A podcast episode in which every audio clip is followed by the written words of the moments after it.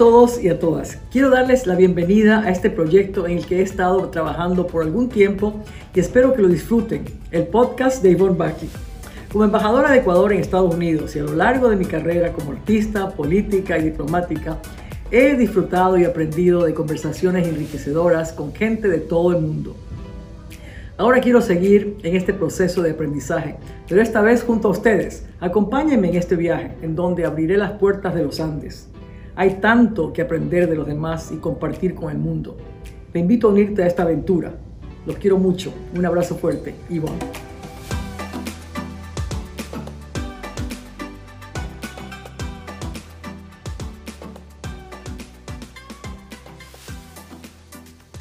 Bueno, bienvenidos al podcast Ivonne Baki. Le damos las gracias a nuestra audiencia por su apoyo a nuestro pequeño emprendimiento nosotros somos Nicole e Isabel, productoras del podcast de Baki, y este es un episodio diferente y muy especial, en donde nosotras le entrevistaremos a la embajadora Baki acerca de su libro que recientemente se publicó en español e inglés. Y para empezar, nos gustaría introducirnos. Nicole tiene 23 años, es comunicadora, relacionista pública y obtuvo un máster en dirección de empresas. Recientemente culminó su pasantía en la Secretaría de Acceso a Derechos y Equidad en la Organización de Estados Americanos. Isabel tiene 21 años y estudia Relaciones Internacionales y Economía en Trinity University. Fue pasante de la Embajada del Ecuador en Estados Unidos en el 2020 y entre sus ambiciones se encuentran la justicia social, la seguridad internacional y el empoderamiento femenino. Con esta introducción le damos la bienvenida a la embajadora Baki al podcast.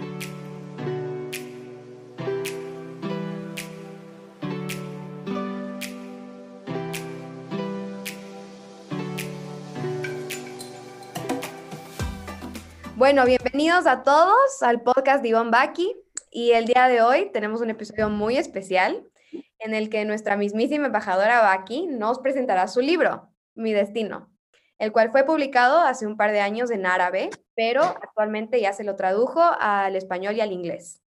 Y ya está disponible en la página web Darlusail y incluiremos el link en la descripción de este episodio para que las personas que estén interesadas en, comprar el libro eh, puedan, puedan hacerlo. Así que empecemos. Hola, embajadora, muchísimo gusto. Eh, bueno, con Isa eh, hemos preparado un par de preguntas que teníamos muchísima curiosidad para empezar a hablar sobre este libro tan chévere que ya eh, fue lanzamiento la semana anterior. Entonces, para empezar, queríamos saber si nos puede contar un poquito más del libro. No queremos quitar el misterio a las personas que aún no lo han leído, que aún no lo compran, pero queríamos que usted les dé una idea de qué es lo que se pueden esperar cuando compren el libro. Yo creo que yo nunca quise, no quería escribir el libro. Decía, no, ¿para qué voy a escribir un libro? No es necesario.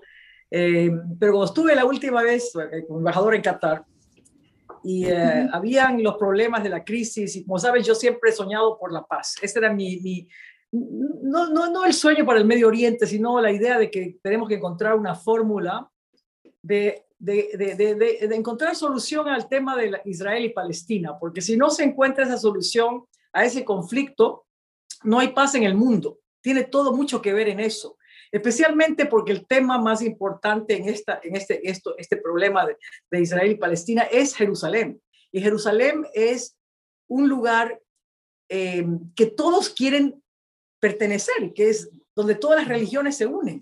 Entonces debería ser neutral. Y siempre he dicho yo que para encontrar una paz en la región tiene que encontrarse una solución a qué hacer con Jerusalén. Cuando hicimos la paz entre Ecuador y Perú, eh, el presidente Clinton, que estaba en ese momento presidente aquí, yo vine de embajadora, él decía lo que hizo Ecuador y Perú con Tiwinsa, hágalo en Jerusalén, que era ese lugar simbólico, Tiwinsa, que pertenecía en ese momento a Perú, fue cedido al Ecuador como un lis, sin costo por vida y pertenecía a los dos y se convirtió en un lugar neutral, símbolo de la paz, de la unión, de la, de la reconciliación, de los héroes que cayeron, de todo lo que tiene que ver como un símbolo de la, la unión por la paz.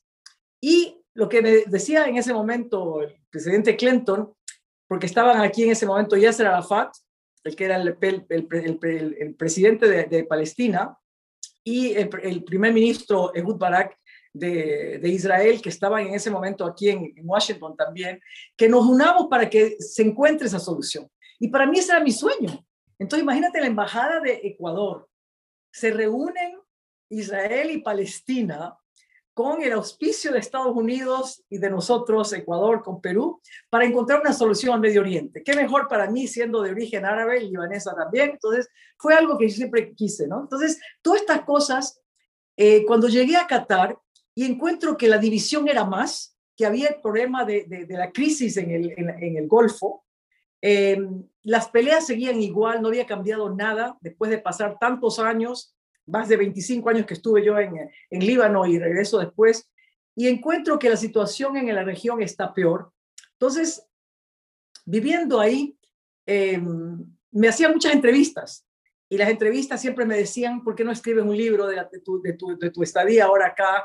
Decía, no, ¿por qué? Lo más importante es que, que, se converse, que se sienten en la mesa a negociar y todo. Entonces, en ese momento el, el Ministerio de Cultura de, de Qatar me dijeron, ¿por qué no haces un libro sobre la situación actual aquí y qué es lo que tu experiencia como embajadora en Qatar has tenido? Porque yo estaba cubriendo la región. Era embajadora residente en Qatar, pero cubría Kuwait, Irak, Jordania, Líbano, Siria y Omán. Entonces, vivía en el momento que había tantos conflictos que no se hablaban entre Qatar con Arabia Saudita, con Emiratos Árabes, eh, que había, había ese conflicto, pero que, que, ahora, gracias a Dios, ya se sobrepasó ahora, recientemente. Pero ese momento era eso, yo decía, ¿por qué? ¿Por qué siendo una región tan rica en todo, teniendo un mismo idioma, eh, con religiones diferentes, pero que siempre ha sido un símbolo de unión. Líbano tiene 17 religiones, pero viven en conjunto. ¿Por qué en esa región tiene que haber tanto conflicto y encontré una solución neutral. Entonces eh, comenzamos a conversar y hacemos reuniones y me pidieron que un periodista que me hacía siempre entrevistas, Ibrahim Badawi, que me haga entrevistas para hacer ese libro de, eso, de la región.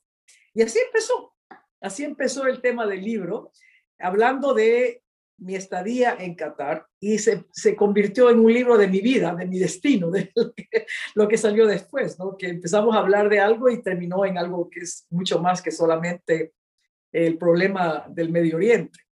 Así que hay muchas historias de mi vida en Ecuador, un país pacífico como es el Ecuador, con mis recuerdos tan maravillosos de una tierra fértil, de una, una, variedad de, climas, un, ambiente maravilloso, con gente verdaderamente pacífica, rodeada de problemas en, alrededor del Ecuador, pero el Ecuador siempre ha sido un país que cree en la libertad, en la, en la, en la paz. Eh, y, ir a Líbano, un lugar que en el momento que yo llegué, en los, en los 60, eh, últimos días, de casi 70 y empieza la guerra después. Cuando yo llegué antes de la guerra, de guerra civil en Líbano del 74, era un país maravilloso que también creía mucho en la paz, en la unión de las diferentes religiones. Y después empieza una guerra horrible, que es la guerra más terrible que se ha visto en la historia, una guerra civil dentro de la ciudad, dividida por religiones, dividida por odios, que no tenía fin y que empezó por algo y se convirtió en algo muy fuerte. Entonces, eran tantas cosas y comenzamos a conversar con el periodista, me grababa, porque yo hablo árabe perfecto, pero no podía escribirlo en árabe, entonces tenía que alguien escribirlo, porque mi, mi árabe para escribir es, difícil. Eh, entonces me grababa en árabe, pero lo escribía él. Y tomó casi un año. Nos reuníamos, al comienzo era una vez a la semana, después dos veces a la semana, después tres veces a la semana, después casi todos los días, y se convirtió en un libro. Entonces, ah, esa fue la forma que empezó. Ya, qué interesante, qué interesante historia. Y bueno, mencionó mucho de su, de su estadía en Líbano y obviamente en el libro narra mucho acerca de las dificultades suyas y de su familia durante la guerra del Líbano. Y, o sea, mi pregunta es, ¿fue difícil para usted recordar y escribir acerca de esas experiencias y cómo lo hizo? Sabes que Isabel, tienes razón en preguntar eso, es, es, es verdaderamente, fue muy difícil, nunca quería hablar de eso ya. No hay que olvidarse que yo perdí mis padres a causa de la guerra. Entonces, para mí hablar de eso era doloroso. Los recuerdos de mis hijos, mis hijos no vivieron, no vieron en Líbano mis hijos más que la guerra. Ellos nacieron durante la guerra, durante la guerra civil, y, lo único que vieron es bombas. Lo que sabían era que caían bombas en la noche. Entonces, para ellos, para dormir, esperaban que caigan las bombas porque esa era la música de ellos. Entonces, cuando se caían las luces, pasaban las bombas, porque iban las bombas de acuerdo con la luz. Donde, donde había luz, mandaban. Nuestro, nuestro departamento, nuestra casa en, en Beirut fue bombardeada más de siete veces. Entonces, para mí el, recuerdo no era, no, era, no era algo que quería yo acordarme, pero eh, así empezó, así empezó todo. Eh, a veces me sentía muy, muy deprimida cuando hacía las entrevistas, cuando me, cuando, me, cuando me preguntaba las preguntas, que yo no quería mencionarlas, pero me hizo hablar porque él tenía una forma de preguntar que también era, eh, era, era viendo el lado positivo, que siempre hay una esperanza. Entonces, ahí empecé a pintar yo. Yo empecé a pintar por la guerra del Líbano, porque no podía expresar en palabras lo que sentía y empecé a hacerlo en cuadros. Eh, con la música, que para mí siempre ha sido la música la que me motiva. Eh, y, así es, así, así fue. No, no fue fácil hablar del tema, no, fue muy difícil.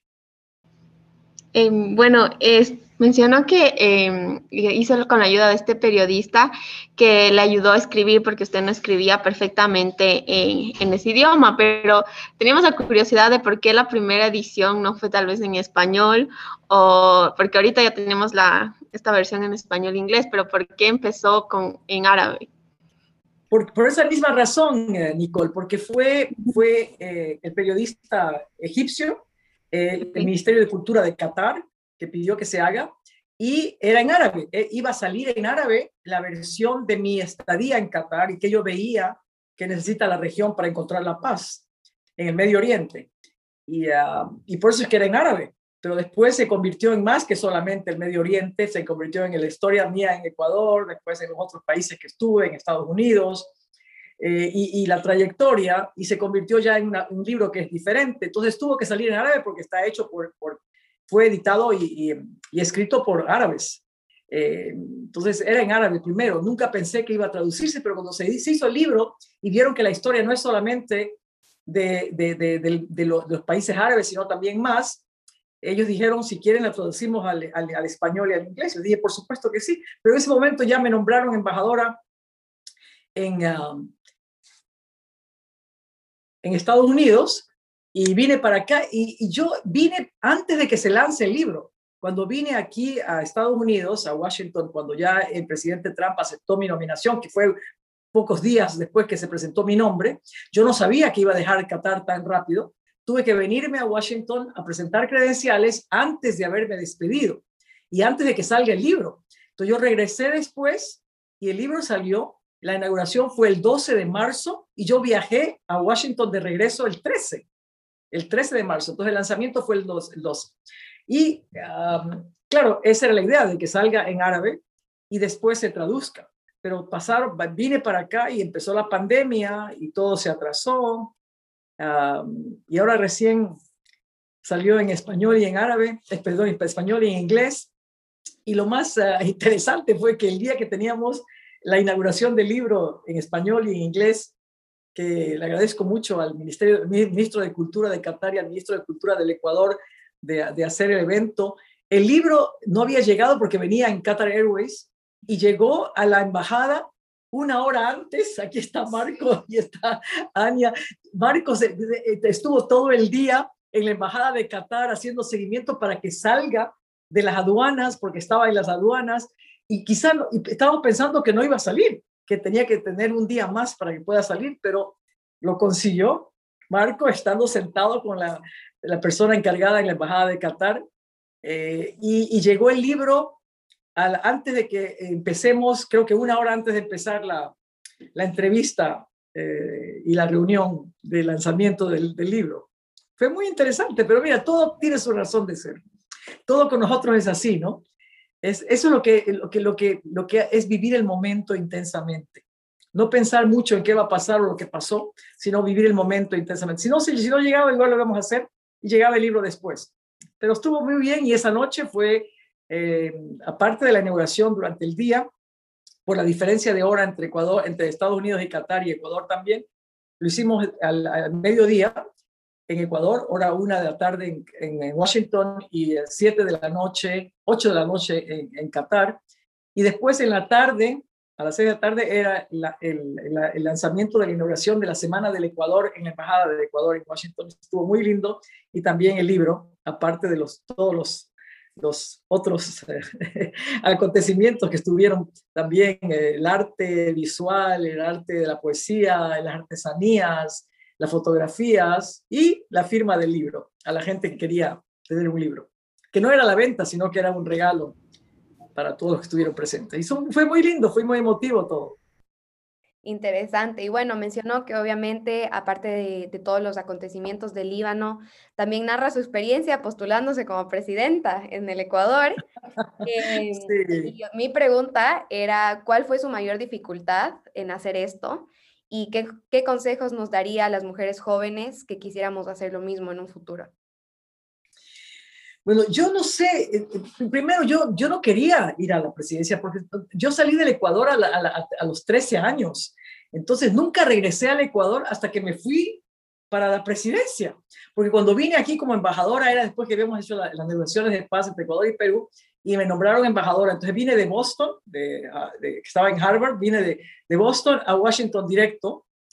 Y cuando pasó lo de la, presidencia era mi hijo Faisal, que está aquí ahora conmigo en Washington, él vino del Ecuador con un grupo de, jóvenes que habían creado un partido y querían alguien que sea outsider, un outsider, y que sea mujer, y pensaron que yo debería ser la candidata. Entonces yo me reía porque no podía, imposible, nadie me conocía en el Ecuador, cómo iba a ir de candidata sin que tenga name recognition. Entonces me dijeron, bueno, yo dije que no, por supuesto, pero después dijeron que no, que esto es lo que querían, porque querían alguien que venga a combatir la corrupción, alguien nuevo que venga de afuera, que sea mujer, que sea, bueno, todas las cosas que hicieron hasta, hasta que al final, ¿sabes qué? Fui, y yo sabía que no iba a ganar, por supuesto, pero fue la mejor experiencia que tuve en mi vida. Yo digo que las dos cosas que cambiaron mi vida fue la guerra del Líbano, porque me hizo enseñar a vivir el momento y a, y no, no sé, a valorar, a valorar la paz, a valorar la vida y ser candidata a la presidencia del Ecuador, porque conocí lugares y rincones del Ecuador que nadie había estado, como por ejemplo Esmeraldas. Eh, y fuimos río arriba, donde habían todas las enfermedades habidas y por haber, donde veías a niños con los estómagos hinchados, no porque era por, la, por, por, por, por, una enfermedad que nadie sabía lo que era, la, la ceguera de ríos, que, que, que, tuvimos que encontrarle solución. Bueno, lugares que a, que a mí me, impactaron muchísimo y, uh, y después me di cuenta de la importancia de tener algo que hacer para el Ecuador en todos los ámbitos, el ámbito social, el ámbito económico, en, combatir la corrupción, eh, pero más que todo en el rol de la mujer, la importancia de motivar a mujeres que entren al servicio público, no solamente al sector privado, pero también a, servir, porque yo creo que la, la, forma de cambiar el mundo, hacer un mundo mejor, eh, es teniendo hombres y mujeres trabajando juntos.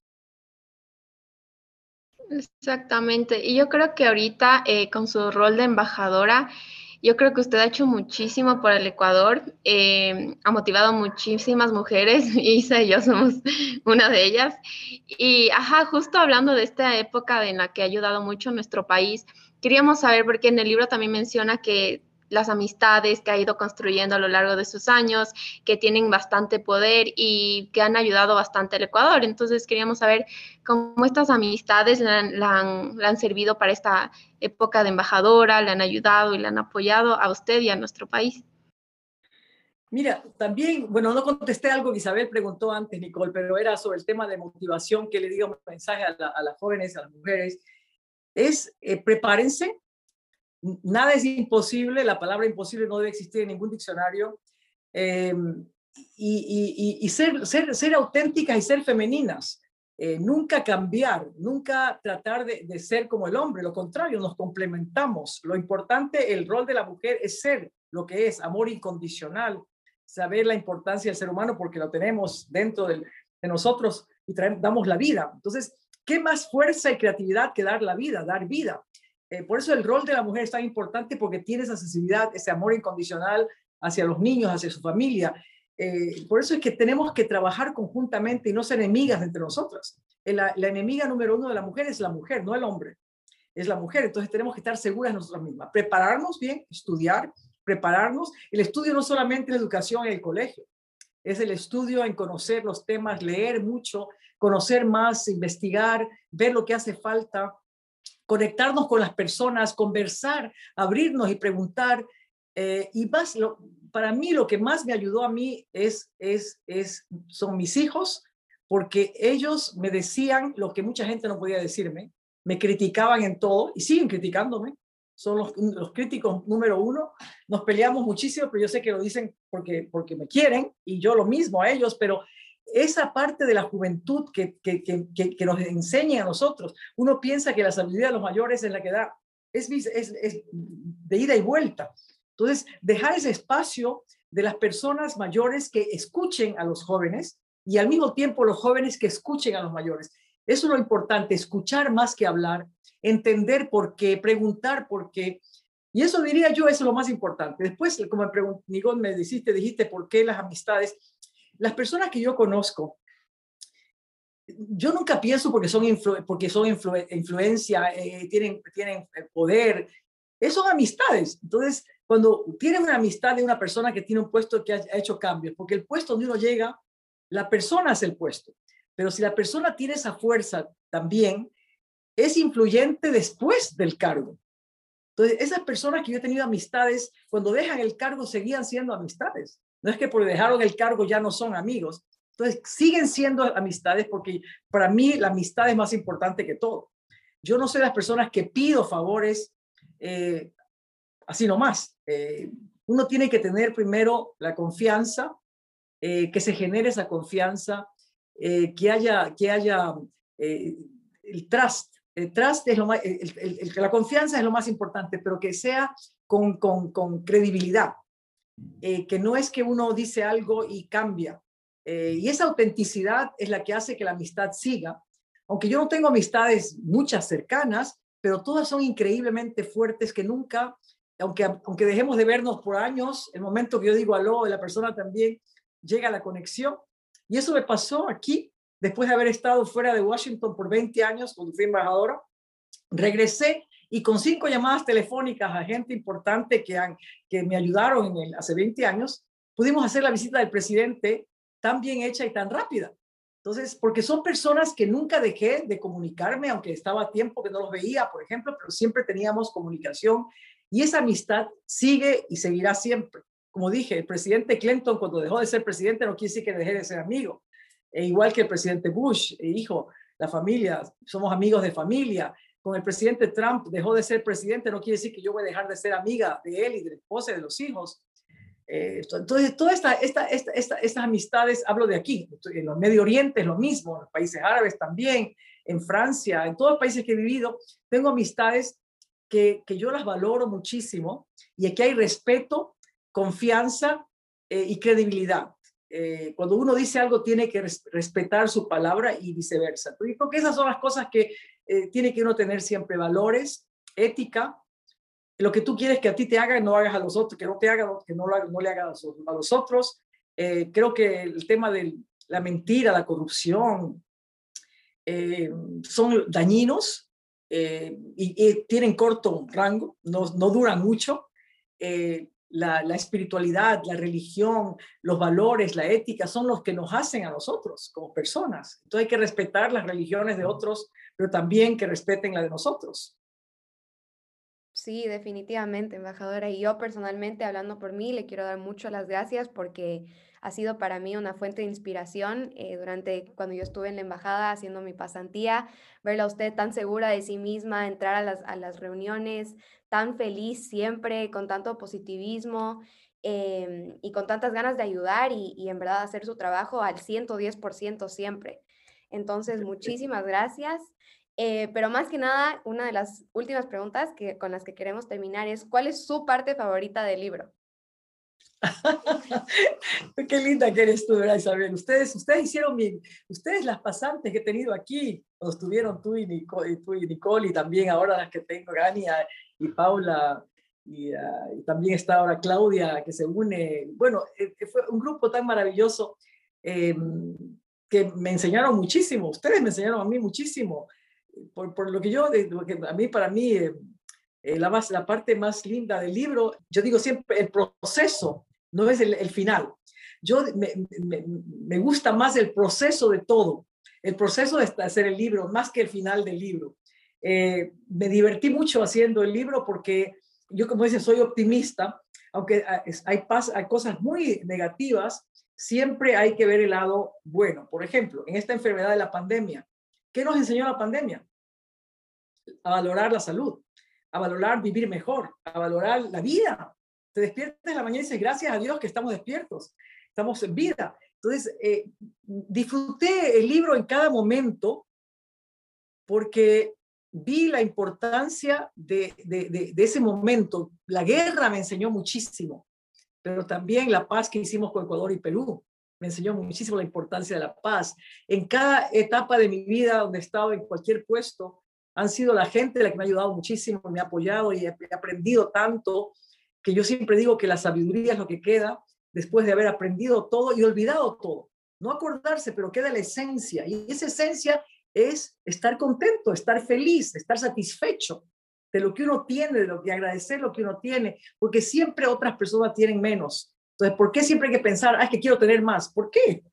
¿Para qué más? En esta pandemia nos dimos cuenta que nada, lo que tenemos lo llevamos con nosotros. Así que lo que no damos está perdido. Hay que compartir, hay que saber compartir. Entonces disfruté este libro porque me acordé de cosas que nunca me había acordado, para recordarlas otra vez y, y valorarlas, valorar todo lo que tenemos. Cada instante de cada momento que conversé eh, en, esa, en esa etapa de cada episodio del libro fue una historia que la viví otra vez y me enseñó algo más. Qué lindo, qué lindo son escucharles todas sus palabras. Y yo sé que estamos hablando del libro, pero sí quería recalcar que este, este proyecto del podcast que tenemos con Isa y con usted ha sido una experiencia increíble porque hemos podido escuchar sus palabras y, como usted mencionaba, el escucharles a todas sus amistades, que son mujeres bastante eh, impresionantes, el episodio con Debbie, el episodio con Jessica Bedoya, y yo creo que eso es, eh, es lo lindo, como usted decía, más que el poder o lo que hagan el cargo las amistades, es ese valor y esa todo lo que nos dejan y nos enseñan. Entonces yo creo que hemos aprendido muchísimo de usted y gracias a, este podcast también muchísimo de todas las personas que han sido participantes del mismo, que también de paso les agradecemos por haber formado eh, parte del proyecto Maggie y a todas. Y bueno, para terminar, em, queríamos saber si es que va a haber una segunda parte del libro, si va a sacar, porque nos quedamos con las ganas de muchísimo más. Qué linda, Nicole. Tú, Isa, son maravillosas ustedes. Yo aprendí de ustedes muchísimo también. Mira, nunca pensé, claro, que siempre cuando terminamos el libro, eh, el, ¿qué dijo él? Dijo, to be continued. Al final dice, hacer, hacer, eh, ¿por qué no lo hacemos juntas? Ustedes me hacen el libro ahora. Yo creo que con estos episodios del podcast ya tenemos súper buen material. por eso mismo. Estamos hablando justo de eso también con Marco, ¿no? Que todo, que se recopile todo. Y también con Ania y con Paula y contigo y con, eh, con, con Isabel y con Nicole, ustedes eh, poder empezar a hacer eh, la recopilación de todo lo que hemos hablado y se convierte también en otro libro de experiencias que no tiene que ser solo yo, que sean experiencias conjuntas con mujeres fantásticas, con jóvenes increíbles, hombres y mujeres que han hecho una diferencia, porque tiene que ser solamente una persona. Entonces hagamos un libro diferente, la continuación de mi destino con muchas otras personas jóvenes que hicieron ahora mis últimos años. Las conversaciones que hemos tenido eh, son maravillosas. Sí, son maravillosas y yo creo que, como usted dijo, o sea, el tema de, prepararse y de aprender no solo es de ir al colegio, a la universidad, es más que nada, yo creo que personalmente yo aprendo muchísimo de las conversaciones que, que uno tiene, ¿no? O sea, se aprende mucho de otras culturas, de otras personas, de experiencias. Em, y recopilaciones de, de otras personas que han vivido cosas que nosotros no. Entonces, eh, a mí me parece que este podcast ha sido tremendo en el sentido de que eh, se, trae a mujeres y a personas que han tenido experiencias muy diferentes y que han creado bastante impacto en el mundo. Y eso es lo importante, ¿no? Entonces, un segundo libro queda pendiente. ok, ok, lo hacemos, lo hacemos, lo hacemos juntos. Lo hacemos. Eh, no, bueno, muchísimas gracias eh, realmente por su tiempo, embajadora. Es eh, muy lindo conversar con usted. Le extrañamos muchísimo. Yo sé que no es lo mismo estar ahí en la embajada, en la, ahorita en la residencia, habíamos estado juntas, pero eso es lo lindo de la tecnología que por lo menos nos mantiene cerca y es chévere porque este podcast justo estaba viendo las estadísticas y está escuchando gente de todo el mundo. Entonces, eso nos llena de felicidad. Y bueno, para cerrar, solamente de recordarles que vamos a poner el link del podcast, del, perdón, de la página web del libro donde lo pueden comprar. Va a estar en este link del podcast y también pueden seguirnos en nuestras redes sociales de Ivonne Baki Podcast. Y nada, decirles a todas las personas que nos están escuchando ahorita que si tienen sugerencias, otros temas que quieran escuchar, aparte de los que ya hemos conversado, que nos escriban en nuestras redes sociales. Eh, nosotros con ISA estamos pendientes siempre y podemos sacar muchísimos episodios más para que formen parte del libro. Gracias, gracias Isabel, gracias Nicole. Las quiero mucho y vengan, por favor, vengan, vengan pronto.